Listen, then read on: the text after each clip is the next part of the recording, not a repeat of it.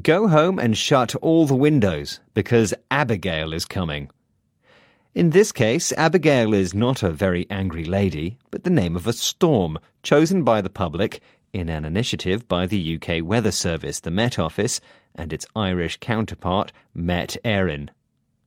In the last few months, they have compiled a list of names suggested by ordinary people. In alphabetical order, Barney is next, followed by Clodagh.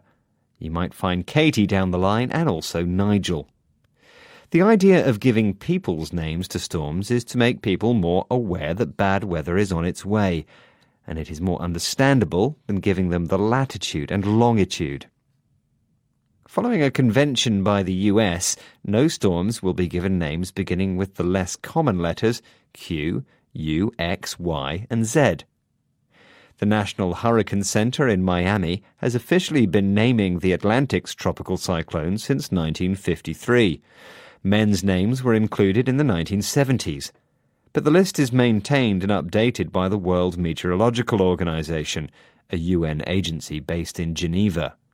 Names of storms considered too catastrophic are retired and replaced. No more Katrina, the name of the devastating hurricane that killed nearly 2,000 in the US in 2005.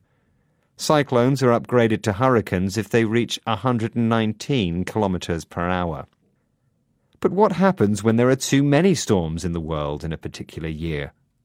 Julian Heming, tropical predictions scientist at the Met Office in the UK, explains if the remainder of the season is very active, it's not out of the question we'll have to start using letters from the Greek alphabet.